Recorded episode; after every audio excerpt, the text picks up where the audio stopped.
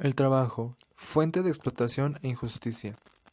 Germinal, una película grabada en el año de 1993 en Francia, bajo la dirección de Claudia Berre, con una duración de 150 minutos, de un género dramático histórico del siglo XIX, narra la historia de un joven que se establece en Montsou, un pueblo del norte de Francia, Ahí se hace minero y descubre la miseria, el alcoholismo, las relaciones sexuales sórdidas, la indecencia de hombres como Chaval o la generosidad de Toussaint Maheu.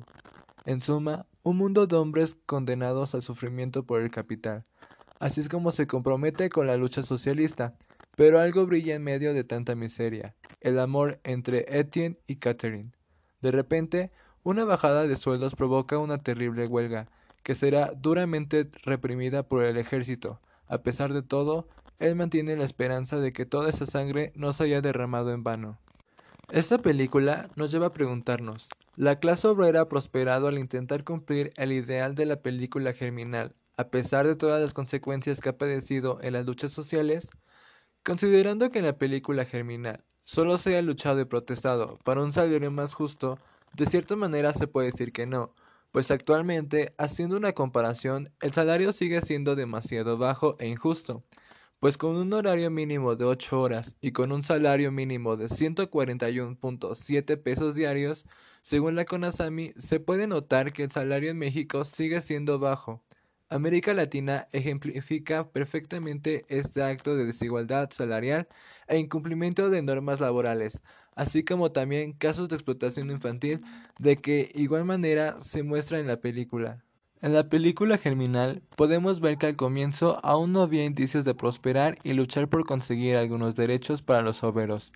Gran parte de la población obrera no conocía esa ideología, simplemente se resignaban a realizar jornadas de trabajo muy extensas, vivir en condiciones muy poco higiénicas y de manera inhumana. Por ejemplo, tenían un lugar asignado para bañarse, no tenían casas propias y las que tenían estaban en malas condiciones y eran muy pequeñas. No contaban con los recursos básicos como agua o luz, además de la poca seguridad que los obreros tenían en las minas, poniendo en riesgo su vida hasta que aparece Etienne Leiter, que consigue que muchos se unan a su ideología de prosperidad. Sin embargo, no consigue un avance, pero sí consigue dejar la ideología de cambios benéficos para los jornaleros.